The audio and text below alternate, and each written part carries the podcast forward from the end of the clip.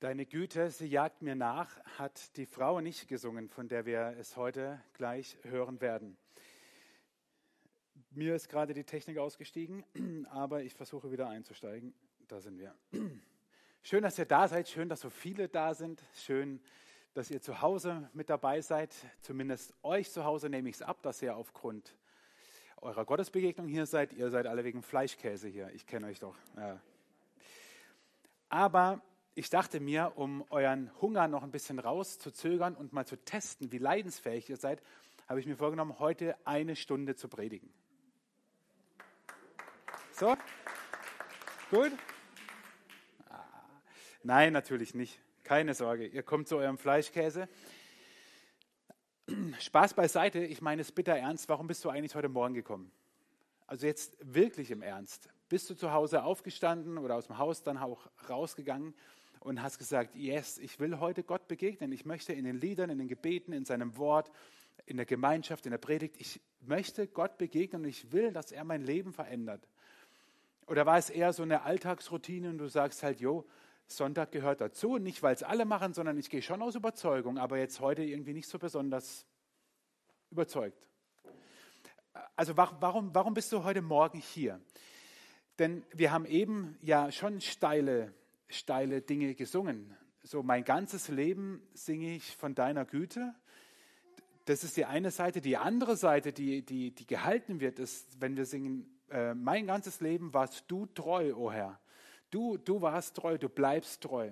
Und wir werden heute eine Geschichte hören, die manche, die Bibel lesen, kennen. Für manche wird sie ein bisschen ungewohnt sein.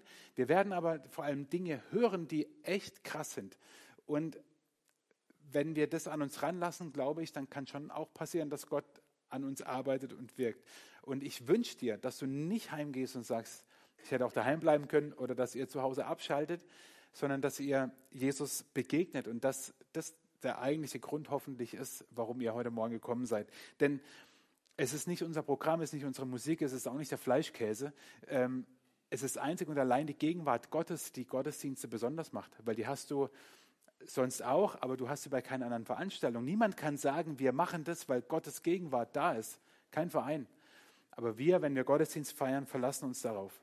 Wenn wir nämlich heute Jesus unplugged weitergehen, wenn du an Jesus denkst, was, was für ein Bild von ihm hast du so im Kopf? Sehr wahrscheinlich sind unsere Bilder von Jesus geprägt, auch von Bildern und von Filmen. Und meistens sieht es dann so ein bisschen aus.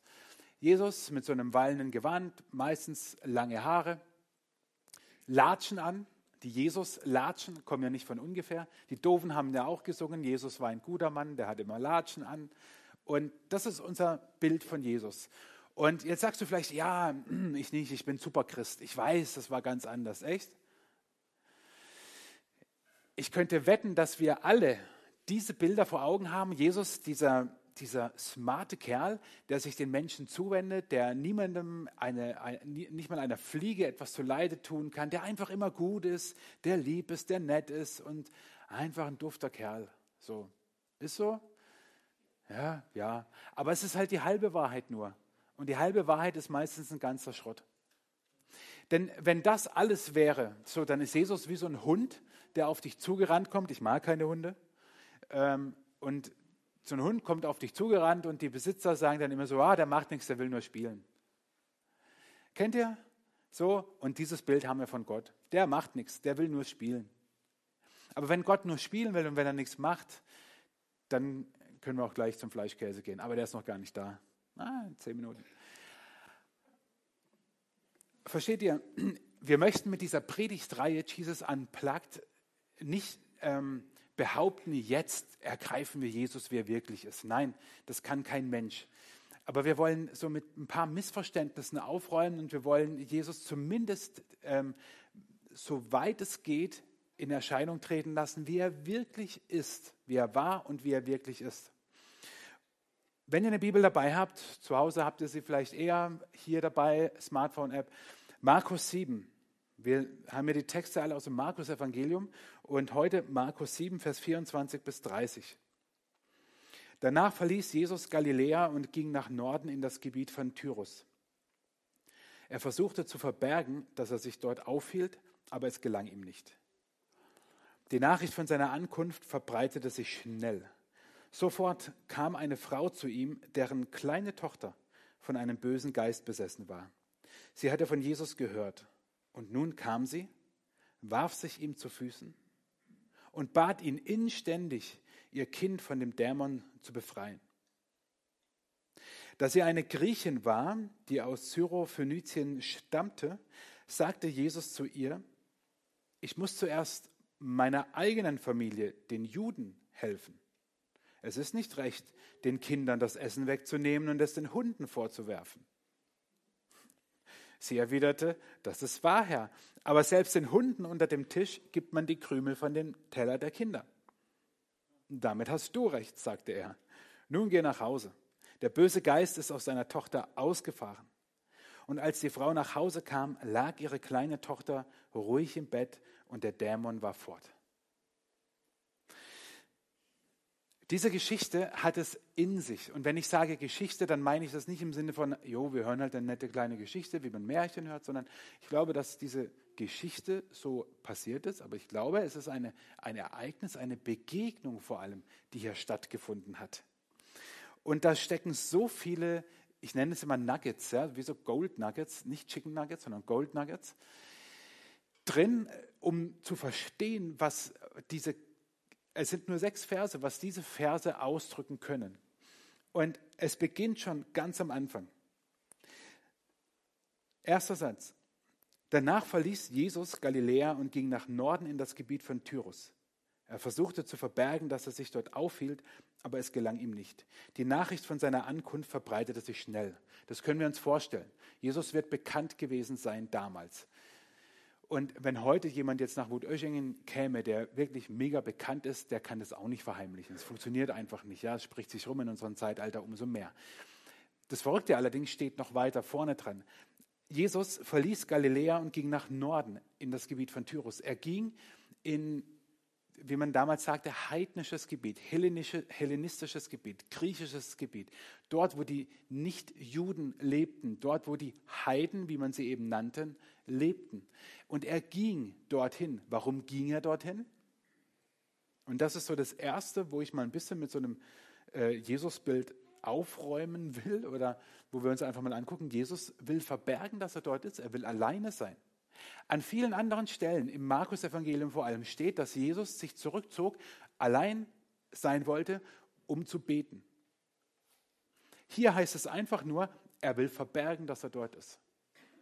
Auf gut Deutsch, er hat die Schnauze voll von Menschen. Er will nicht mehr, er hat keinen Bock mehr. Er will alleine sein. Der Jesus, wo wir sagen, hey, der ist immer da, rund um die Uhr und der hat alle geheilt, was ja auch Quatsch ist, was er gar nicht gemacht hat, aber dazu später mehr. Dieser Jesus sagt, ich bin alleine, ich will alleine sein. Ich habe jetzt echt keine Lust, aber es klappt halt nicht, weil alle wissen, woher, äh, wer er ist und dann antanzen. Aber Jesus will alleine sein. Er will sich zurückziehen. Und Markus schreibt hier nicht, um zu beten. Er sagt einfach nur, er will es verbergen. Jesus, der sich zurückzieht, spinnen wir es mal weiter. Gott, der sich zurückzieht, Gott, der sich verbirgt vor den Menschen, ist nicht dieser Kumpel, der, der da immer, immer dabei ist. Oder wenn wir die Geschichte weiter anschauen, ich habe es mal gesagt, Jesus ist kein Dr. Med Wanderprediger.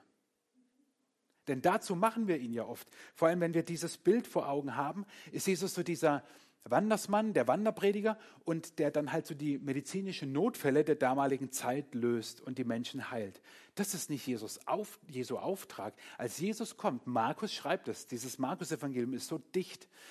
In Markus 1, Vers 14 sagt Jesus, kehrt um, tut Buße, denn das Reich Gottes ist mit mir gekommen. Und in diesem Reich Gottes, also Reich Gottes als Einflussbereich Gottes in dieser, auf dieser Erde ist auch Heilung, natürlich, aber nicht nur. Es ist viel, viel mehr. Und damals Menschen, genauso Menschen heute sehen in Jesus halt den netten Wanderprediger, ja, der ein paar Menschen heilt. Hat er gemacht, ist gut, gehört dazu, aber ist nicht alles. Jesus ist viel mehr. Jesus können wir mal Jesus den sein lassen, der er ist? Er ist der, wie die Bibel sagt, der von Anfang an war. Bevor die Schöpfung war, war Jesus. Jesus war in der Herrlichkeit und er verließ die Herrlichkeit. Philippa 2, er hielt nicht wie an einer Beute, wie an einem Raub, sagt Luther, daran fest, dass er Gott ist, sondern er kommt auf die Erde. Wir feiern es demnächst an Weihnachten wieder, Jahr für Jahr und machen Jesus da auch schon wieder zum niedlichen kleinen Kind. Aber Jesus ist Gott von Ewigkeit zu Ewigkeit. Er ist Gott und er hat das verlassen, um auf diese Erde zu kommen. Und er ist nicht dieser, dieser Wanderprediger. Und dann passiert doch das, was wir nicht für möglich halten. Jesus weist die Frau ab. Sie kommt, sie fällt ihm vor die Füße, sie fällt vor ihm nieder. Sie sagt, meine Tochter hat einen Dämon, sie ist, sie ist, sie ist besessen. Sie, Jesus, sie braucht dich. Und dann sagt Jesus, ich muss zuerst meiner eigenen Familie, den Juden, helfen. Es ist nicht recht, den Kindern das Essen wegzunehmen und es den Hunden vorzuwerfen. Versteht ihr, was Jesus hier sagt? Jesus, die, die Frau kommt zu Jesus und möchte Heilung für ihre Tochter. Und Jesus sagt, du, es ist nicht in Ordnung. Ich bin für die Juden gekommen, für niemanden sonst. Ich bin für die Juden gekommen und es ist nicht in Ordnung, das Essen, also mich, er sagt ja von sich, ich bin das Brot des Lebens, es ist nicht in Ordnung, mich den Hunden vorzuwerfen. Also dir oder deiner Tochter. Es ist nicht in Ordnung, es ist nicht gut. Versteht ihr, was Jesus hier sagt? Passt es in unser Jesusbild rein? Passt es zu diesem hm, Best Buddy, wie ich ja immer so sage, zu dem wir Jesus gemacht haben und vergessen haben, dass er ja auch heilig ist? Ja? Jesus sagt zu dieser Frau, mal übersetzt so ein bisschen, ich bin nicht für euch Heiden gekommen, ich bin gekommen für die Juden und ich bin gekommen, dass sie Essen haben, Nahrung, geistliche Nahrung, das Evangelium, also mich selbst. Für sie bin ich gekommen. Und es ist nicht in Ordnung, dass ich jetzt zu euch Hunden gehe. Na, Mahlzeit. Hund war damals das beliebteste Schimpfwort von Juden für Heiden. Und Jesus gebraucht dieses Bild. Und er löst es ja nicht auf.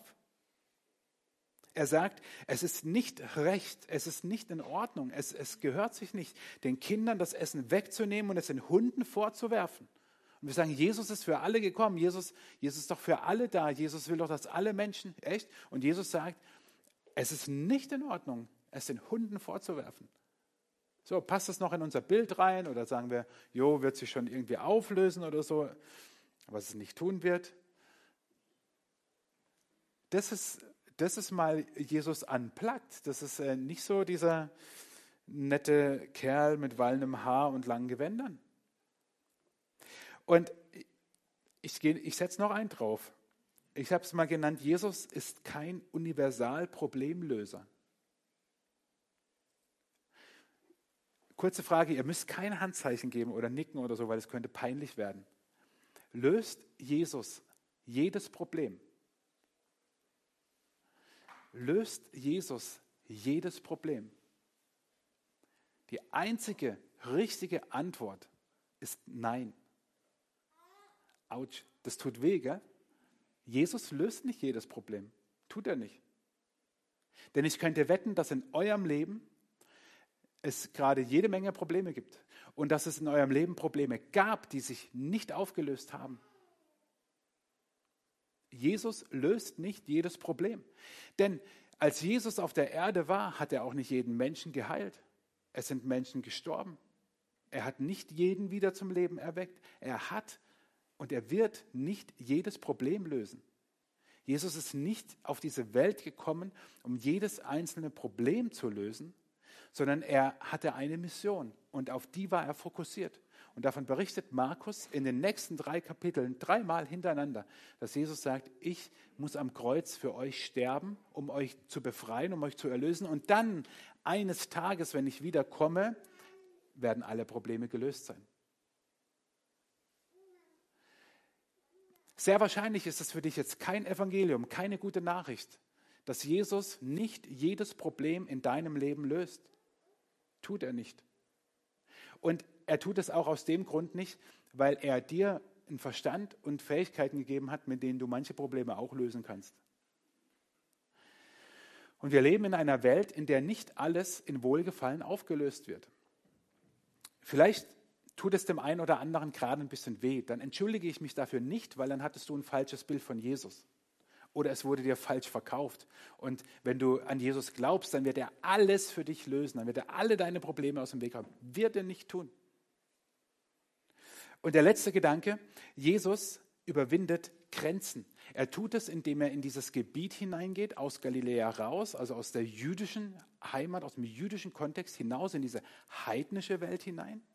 Und er tut es, weil er ja dann doch die Tochter heilt.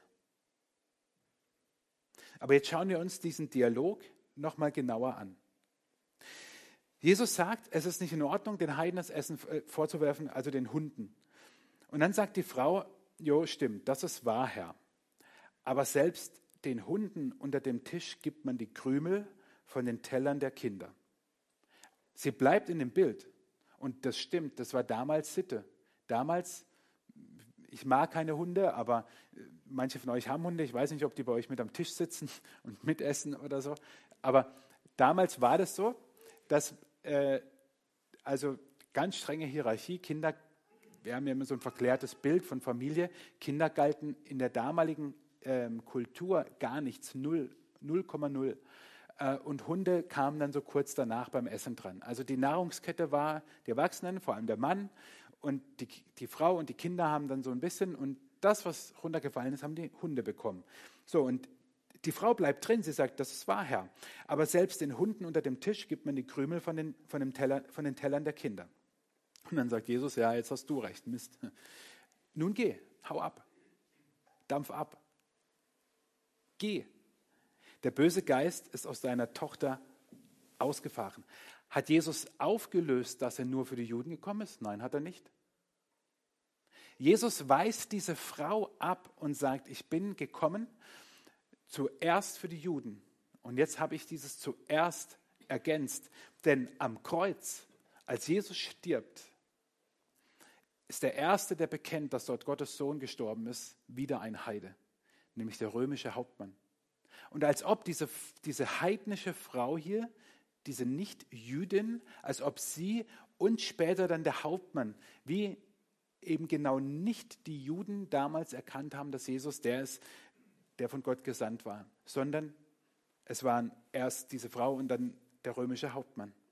Aber Jesus überwindet die Grenze dann doch und er heilt die Tochter dieser Frau.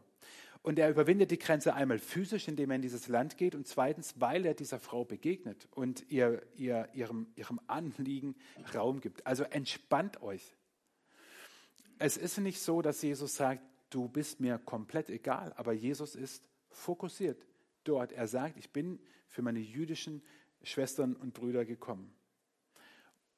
Trotzdem heilt er die Frau. Warum? Darauf komme ich gleich, denn wir wollen von dieser Frau drei Sachen lernen. Der Titel dieser Predigt ist Unverschämter Glaube. Und das Erste, was diese Frau für mich wie, so, also wie ein Vorbild ist, habe ich genannt, geh auf die Knie und bete. Die Frau fängt nicht an, mit Jesus zu diskutieren, auch nicht groß zu erklären, was mit ihrer Tochter los ist, sondern sie fällt vor ihm nieder und bittet ihn einfach. Und sie, sie, sie tut nichts anderes, als zu Jesus zu gehen und, und, und ihn zu bitten. Und du kannst es auf die Knie gehen, auch übertragen äh, verstehen. Also du musst jetzt nicht wirklich knien, aber knien heißt auch zu kapitulieren. Ich habe in, in den letzten Wochen habe ich im Rallye-Unterricht ähm, Thema Gebet gemacht und habe so verschiedene Gebetshaltungen mit den Kindern äh, ausprobiert, eingenommen und ihnen mal so sagen lassen, hey, wie, wie war das für euch so? Und eine Haltung war eben auch das Knien. Und ein Kind meldete sich sofort und hat gesagt, das ist wie wenn man vor einem König kniet. Ich habe gar nichts gesagt. Null. Und ich dachte, krass, Kindermund tut wieder mal Wahrheit kund. Der Schüler hat gemerkt, um was es geht. Klar war ja auch Rallye-Unterricht und vielleicht hat er eins weiter gedacht, so, was weiß ich. Aber die Frau fällt vor Jesus nieder. Und wenn du es nicht körperlich tust, sondern im Geiste, dann meine ich damit, dass wir Jesus als den König anerkennen. Und mir wird durch diese Predigtreihe eine Sache selber sehr bewusst. Ich sage das sehr offen. Ich habe es die Tage immer wieder zu Damaris gesagt und wir haben uns so drüber unterhalten und ich habe gesagt, irdisch gesehen, ich brauche doch Gott nicht. Wer von euch braucht Gott? Wir brauchen ihn doch nicht. Wir hocken hier, ähm, uns geht's gut, sonst wären wir nicht hier. Wir haben was zum Anziehen, wir verhungern auch nicht. Wir, sind, wir hatten heute Morgen ein, ein Frühstück und im Großen und Ganzen geht es uns gut. Wofür brauchen wir Gott eigentlich? Wofür? Wofür um alles in der Welt? Wenn ich dann noch weiter schaue in unsere Gesellschaft, wie es uns in Deutschland geht, ey, wir jammern rum über, über Impfquoten und so. Ja? Und dann habe ich die Tage im Deutschlandfunk einen Bericht gehört, ich weiß leider nicht mehr, welche afrikanische Stadt das war, ähm, wo 0,1 Prozent geimpft sind. Warum? Weil sie einfach keinen Impfstoff haben. Ja? Aber wir jammern rum, äh, dass so und so viele nicht, ge nicht geimpft sind. Und was, was macht man weltweit? Ist uns scheißegal. Aber ansonsten kämpfen wir fürs Klima und gehen auf die Straße. Man nennt sowas, glaube ich, Doppelmoral. Können wir das rausschneiden? Ist mir egal. Es geht mir so auf den, auf den Keks manchmal selber, dass wir in dieser Welt leben und meinen, wir haben es alles selber in der Hand. Wir können selber für die Sachen kämpfen, wir können selber für die Sachen äh, streiten, wir können auf die Straße gehen und wir wissen immer alles ganz genau. Und wofür um alles in der Welt brauchen wir eigentlich noch Gott? Es spiegelt sich nieder in deinem Alltag. Mal ein paar ganz unbequeme Fragen. Wie startest du eigentlich in deinen Tag? Da beginnt es doch schon. Also klar, stehst auf, ziehst dich an, tust, keine Ahnung, frühstückst. Okay, alles in Ordnung. Wann denkst du eigentlich das erste Mal daran, wirklich Zeit mit Gott zu verbringen und ihm zu danken, dass er dich noch am Leben gelassen hat und dass er, dass er dich liebt und dass du sein Kind bist? Wann fängst du damit an? Und zwar bewusst, nicht nur nebenher, ach ja, stimmt, danke Jesus und so. Aber daran äußert sich doch, wie sehr ich mich auf mich verlasse oder ob ich weiß, mein Leben, wie diese Frau, sie fällt vor Jesus auf die Knie, sie betet ihn an und weiß, wer wer ist.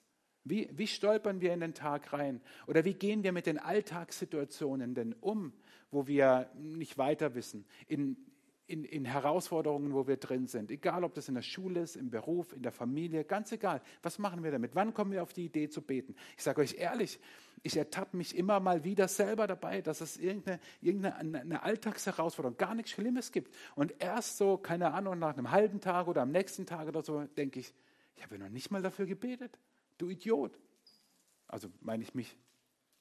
Also ich bin nicht besser als ihr. Ich predige auch für mich. Ich möchte nur zum Ausdruck bringen, dass wir von dieser Frau lernen können, vor Jesus niederzufallen und ihn als den König in unserem Leben auch wirklich König sein zu lassen und nicht nur zu behaupten, dass dem so wäre. Wir sagen immer, der christliche Glaube ist Beziehung und nicht Religion. Stimmt, 100 Prozent, sage ich auch. Wovon lebt Beziehung? Vor allem von Kommunikation, dass man sich mitteilt, wie drückt sich das in unserem Leben aus? Das kannst du nur du für dich selber beantworten. Aber ich möchte es von dieser Frau wieder neu lernen, dass ich dankbar bin, auch für die kleinen Dinge. Für die Dinge, wo ich denke, ich habe es doch selber in der Hand. Ich kaufe doch mein Essen selber ein. Ich tank doch mein Auto selber. Ja, natürlich.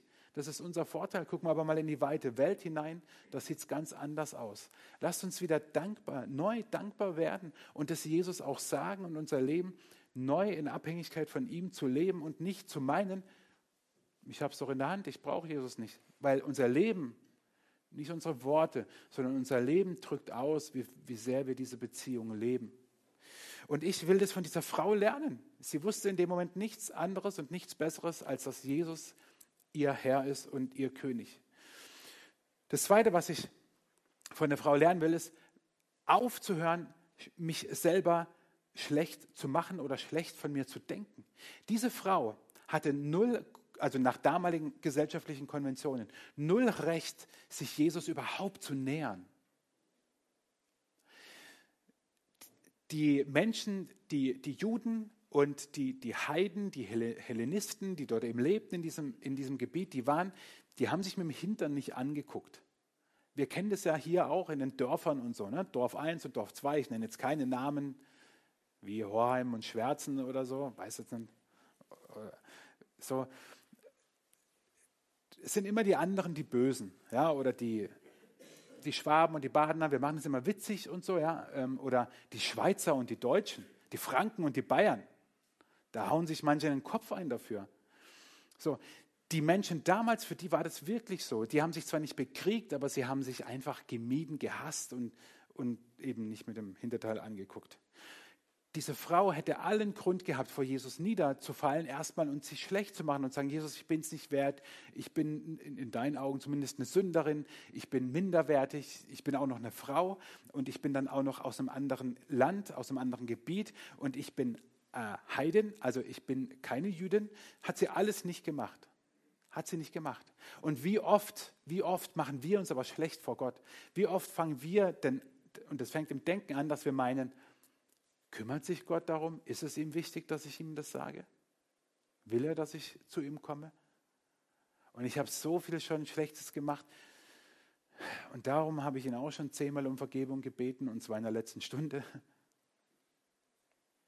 Wir fangen oft an, uns so, so gering zu fühlen. Und Mensch, wie oft steht in der Bibel, dass Gott uns liebt und dass er unser Vater ist, wenn wir Jesus, Johannes 1, sagt Jesus, jeder, der ihm vertraut, ist ein Kind Gottes, hat die Macht, ein Kind Gottes zu sein. Jeder, der Jesus vertraut, hat den Schöpfer dieses Universums als Papa.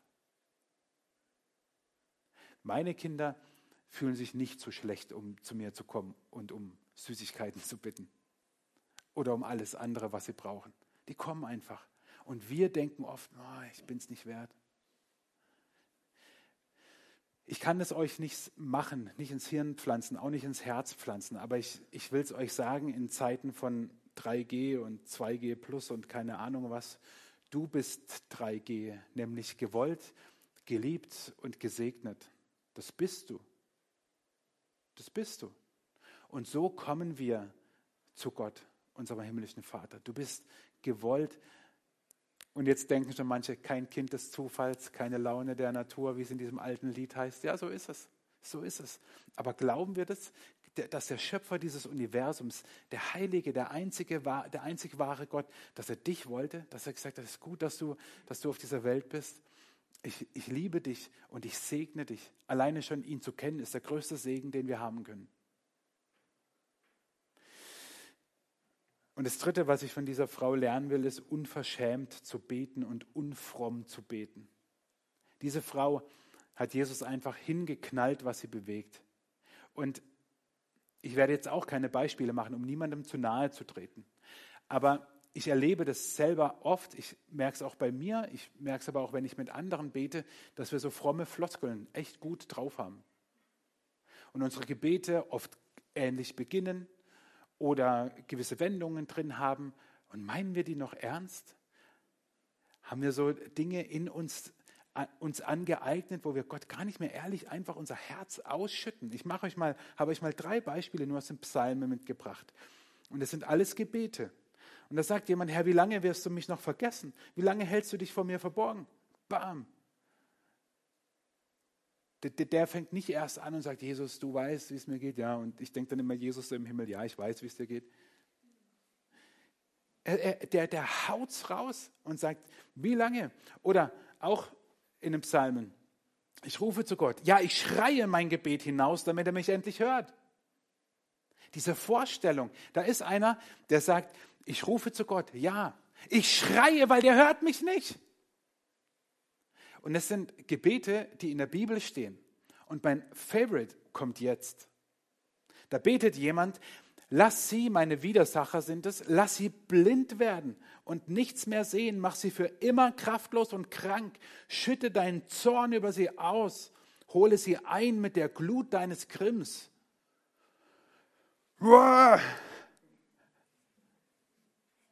Das ist ein Gebet im ersten Teil der Bibel. So, und wenn Gott gewollt hätte, dass jetzt die Superfrommen daherkommen und sagen, aber Jesus hat doch gesagt, du sollst deine Feinde lieben und deswegen gilt es nicht mehr, dann wird es nicht in der Bibel drin stehen, weil so einfach ist es nun mal nicht. Entweder glauben wir, dass die ganze Bibel Wort Gottes ist, oder wir lassen es, wie es große Irrlehrer der alten Kirche auch wollten, das Alte Testament weg, weil wir sagen, es wird durchs Neue Testament erfüllt. Und was sagt Jesus? Ich bin nicht gekommen, das Gesetz, das Alte Testament aufzuheben, sondern es zu erfüllen. Also können wir es nicht wegnehmen. Und es steht in der Bibel, da betet jemand, lass sie blind werden, diese und Arschlöcher wollte ich sagen, und nichts mehr sehen. Mach sie für immer kraftlos und krank. Schütte deinen Zorn über sie aus. Hau sie um, bring sie um, mach sie fertig. Gott, Hau ihn eine über.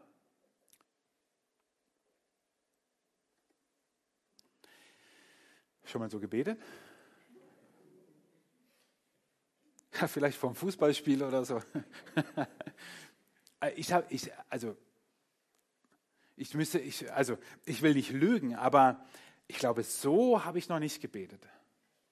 Aber ich habe Gott durchaus schon angeschrien. Und ich habe Gott durchaus schon gesagt, dass es mir am liebsten wäre, wenn manche Leute aus meinem Leben verschwinden würden und wenn ich manchen Leuten am liebsten nicht mehr begegnen würde, zumindest nicht in der kommenden Woche oder morgen. Also das habe ich Gott auch schon gesagt, aber ich glaube, ich weiß nicht, ob ich so weit schon gegangen bin, dass ich jemandem anderen, dass ich wollte, dass jemand anderes blind wird, kraftlos und krank sein ganzes Leben. Nein, also ich kann euch jetzt nicht jedes meiner Gebete versichern, aber ich glaube, so schlimm war ich noch nicht drauf, nicht mal in meiner wildesten Jugendzeit. Aber versteht ihr, das steht in der Bibel und wir kommen oft zu Jesus, vielleicht auch, weil wir so ein weichgespültes Jesusbild haben. Ist meine Theorie. Weil ich meine, so ein Jesus, der nur spielen will, den fragst du halt auch nichts Schlimmes, dem sagst du auch nichts Schlimmes, den fragst du vielleicht auch nichts, Großartiges. Aber der, der heilig ist und der, der dessen Mission war, zu kommen und zu retten und Reich Gottes zu bringen, Gottes Einflussbereich auf diese Erde, der, der das ist von Ewigkeit zu Ewigkeit, boah, dem kann ich alles sagen. Und das will ich von dieser Frau lernen, dass ich nicht mit frommen Floskeln daherkomme oder, oder mit, mit, mit netten Worten, sondern dass ich Gott sage, mein Innerstes ihm wirklich sage. Und ihr Lieben, ihr braucht keine Angst haben, dass Gott es nicht aushalten würde. In der Bibel gibt es noch so, in den Psalmen vor allem, so viele Stellen, wo Menschen Gott was, also wirklich, du kannst es nicht anders sagen, hinrotzen und du denkst, du kannst du doch nicht mit Gott reden. Und dann merkst du, oh, ich lese es ja gerade in der Bibel. Also macht es. Lasst, lasst es raus. So unfromm gesprochen ist es Psychohygiene dass wir die Dinge nicht immer in uns hineinfressen, sondern dass wir sie rauslassen und Gott auch wirklich hin. Jetzt sage ich es nicht nochmal, sonst sage ich zu viele schlimme Wörter heute. Mir ist es nur deswegen so wichtig, weil die Frau, die Frau hat es gemacht. Schaut mal, die Frau, die war so hemmungslos. Die ist einfach hin zu Jesus und hat es gemacht. Und ich will am Ende dieser Predigt euch nur drei kurze Gedanken mitgeben, die ich nicht so lange ausführen werde wie das, was wir von der Frau lernen, denn wir können auch von Jesus etwas lernen. Und das erste ist, bleib fokussiert. Das ist die Begründung, warum Jesus zu dieser Frau gesagt hat, ich bin gekommen für mein jüdisches Volk. Und ich bin gekommen, nicht um jedes Problem zu lösen, auch wenn ich es gerne tue. Sagt Gott alles, was euch bewegt. Aber akzeptiert auch, und das müssen wir, dass er nicht jedes Problem löst, weil er für etwas viel Größeres gekommen ist. Seine Mission war und ist es, dass Menschen ihn am Kreuz als den Sohn Gottes erkennen und sagen, Jesus, du bist für mich gestorben, mein Leben gehört dir auf Ewigkeit und ich werde meine Ewigkeit eben nicht in der Hölle verbringen, in der Gottesferne und, und, und werde mich ewig, ewig äh, selber fragen, quälen und wundern, warum ich hier bin, sondern ich werde meine Ewigkeit mit dir, Jesus, verbringen. Und das war seine Mission. Er war fokussiert. Und ich bitte dich, bleib selber auch fokussiert. Bleib bei deiner Bestimmung, nicht bei dem, was andere machen. So oft sind wir dabei zu gucken, was machen andere. Was hat Gott dir in dein Leben gegeben an Gaben, an Fähigkeiten, an Persönlichkeit? Das ist genau das, was bei Next Steps eine Rolle spielen wird vor allem in Schritt zwei und drei. Und deswegen glauben wir, dass es eine große Hilfe ist, das zu machen. Du kannst deine Bestimmung auch ohne Next Steps leben. Du kannst es wegwerfen, das kannst du machen. Das, du brauchst es nicht. Wir glauben, es ist eine Hilfe oder es kann eine Hilfe sein. Aber mir ist wichtig, lebe deine Bestimmung. Und wenn du sie nicht weißt, dann komm mir auf die Schliche. Mit Next Steps oder anders. Aber bleib fokussiert. Zweitens, passt dich nicht an. Jesus hat sich nie angepasst und in dieser Geschichte lernen wir das nochmal besonders. Heute ist nicht so schönes Wetter. Wenn ihr daheim seid, schnappt euch die Bibel, ihr könnt es gleich zu Hause machen und lest mal nicht bei Vers 24, sondern bei Vers 1 los. Markus 7, Vers 1. Denn die ganzen Verse davor geht es um rein und unrein. Jesus diskutiert mit den Pharisäern, was macht den Menschen rein und unrein. Und im Kontext bekommt diese Geschichte von heute dann nochmal eine ganz tiefere Bedeutung. Denn was macht Jesus nach dieser Diskussion, was rein und unrein ist, gut und schlecht, richtig und falsch? Er geht, er verlässt Galiläa und geht zu den Heiden. Und wer wirft sich vor ihm nieder? Eine Frau. Damals. Schlimm. Und was für eine Frau war es? Eine Heidin, keine Jüdin. Nicht mal das. Und um was ging es auch noch? Um einen Dämon, um einen bösen Geist. Also Jesus passt sich mit dieser Geschichte sowas von überhaupt nicht an. Und ich bitte dich auch, passt dich nicht an, passt dich nicht deinen Umständen an. Wer letzten Sonntag da war, weiß noch, dass hier so eine Mülltonne stand, wo die unreinen Orte, die die unreinen Orte symbolisiert hat. Und es ist so leicht und so viel einfacher, an unreinen Orten zu bleiben, als ans Kreuz zu gehen und seinen Mann und seine Frau zu stehen. Es ist viel einfacher, an, an unreinen Orten, dort, wo hinterm Rücken geredet wird, nehmen wir nur mal so was ganz Unverfängliches, dort, wo hinter dem Rücken über jemanden geredet wird, mitzumachen. Es ist viel einfacher, auch mal einen Satz zu sagen. Es ist viel einfacher, als hinzustehen und zu sagen, ey Leute, lass das mal. Und wenn du noch einen draufsetzen willst, sagst du, lass das mal, weil ich glaube, dass Jesus das nicht cool findet. Es ist viel einfacher, hier zu bleiben, sich anzupassen, mitzumachen. Und ich nehme jetzt nicht noch die ganzen anderen Beispiele mit Steuererklärung und so, die an solchen Stellen immer kommen. Ihr wisst, was ich meine. Es ist viel einfacher, sich anzupassen, Dinge zu tun, die man halt so macht und nicht das zu tun, wo man weiß, es wäre jetzt richtig. Und ich bitte, es, es, es kostet Mut. Pass dich nicht an. Und das dritte ist, überwinde Grenzen. Jesus hat zwei Grenzen überwunden, einmal physisch und einmal als die Frau kam. Er hat die Grenze überwunden, dass er sie ja eigentlich nicht heilen darf oder ihr nicht begegnen darf. Überwinde Grenzen. Sei ein Grenzüberwinder in deinem Umfeld, dort wo du stehst, wo du Grenzen, Begrenzungen wahrnimmst, zwischenmenschlich, bei anderen. Nehmen wir nur dieses alles beherrschende Thema gerade. Fleischkäse. Nein, ihr wisst, was ich meine. Corona. Der, der, der Riss und die Spaltung in unserer Gesellschaft wird immer schlimmer. Was kannst du tun, dass Grenzen überwunden werden, dass Mauern überwunden werden, dass du mit der Liebe Gottes erfüllt dafür sorgen kannst, dass Menschen zumindest sich aufeinander hinbewegen oder, oder, oder naja, sich zumindest die Köpfe nicht mehr einschlagen oder fangen wir klein an. Aber wo ist dein Anteil, den du bringen kannst, auch bei persönlichen Dingen? Überwinde Grenzen. Denn was wir brauchen, ist, dass wir uns zueinander und miteinander bewegen und nicht gegeneinander. Am Ende dieser Predigt blende ich dir nochmal alle, alle sechs Dinge ein. Drei Dinge, die wir von der Frau lernen können und drei Dinge, die wir von Jesus lernen können. Und Dirk wird auf dem Keyboard, auf, auf dem Klavier spielen. Und ich bitte dich, dass du dir selber Gedanken machst und dass du Gott fragst, was ist dein Punkt, wo du gerade stehst und sagst, ja, dem sollte ich mal nachgehen. Eins, nimm eins. Es reicht vollkommen. Es ist schon ähm, schwierig genug. Eine Sache, bitte den Heiligen Geist, frag ihn, sag ihm, Heiliger Geist, zeig mir jetzt, was ist, was ist das, wo, wo ich den nächsten Schritt gehen soll. Warum den nächsten Schritt? Weil alles, was lebt, bewegt sich auch.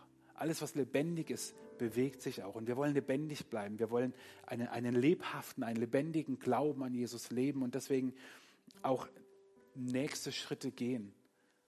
Und wenn es nur kleine Dinge sind, ist komplett egal. Was hat Jesus mal über kleine Dinge gesagt? Was hat Jesus mal über einen Senfkorn, über einen Senfkorn gesagt? Das Glaube, der so klein ist wie ein Senfkorn, ausreicht, weil daraus ein riesengroßer Baum wird. Erachte nicht die kleinen Dinge als zu klein, sondern fang damit an. Heiliger Geist, ich bitte dich, dass du jetzt redest und dass du jedem hier und zu Hause am Livestream so diese eine Sache zeigst, die jetzt, die jetzt, die jetzt wichtig ist und wo der nächste Schritt zu gehen wäre.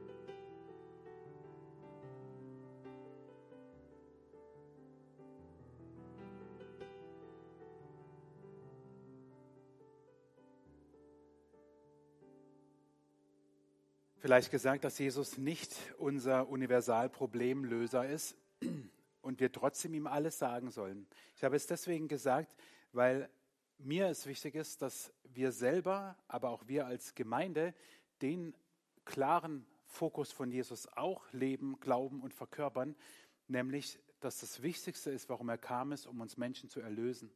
Und dass er am Kreuz für uns gestorben ist, damit wir in Ewigkeit gerettet sind. Und dafür will ich beten, jetzt am Ende des Gottesdienstes, dass das uns auch, wenn du sagst, ich, ich glaube das, ja, das glaube ich dir, dass es uns aber neu wichtig wird. Auch in dem, was wir als Kirchengemeinde tun, wo wir im Wutachtal und darüber hinaus Menschen dienen wollen, ist das A und O, dass Menschen auf Zeit und Ewigkeit gerettet werden. Und nicht nur, auch, aber nicht nur Probleme auf der Erde gelöst werden. Jesus, wir wollen, dass das, was du am Kreuz getan hast, unser Leben erfüllt, aber auch das, was wir als Gemeinde tun und wie wir als Gemeinde ausstrahlen wollen hier ins Wutachtal und darüber hinaus. Jesus, du bist nicht gekommen auf diese Erde, um alles hier in diesem Leben gut zu machen. Das erleben wir ja auch. Unser Leben ist nicht immer gut. Und hilf uns, hilf uns wirklich, hilf uns, es klar vor Augen zu haben, dass deine Mission war, am Kreuz zu sterben, damit jeder, der an dich glaubt, nicht verloren geht, sondern ewiges Leben mit dir hat. Amen.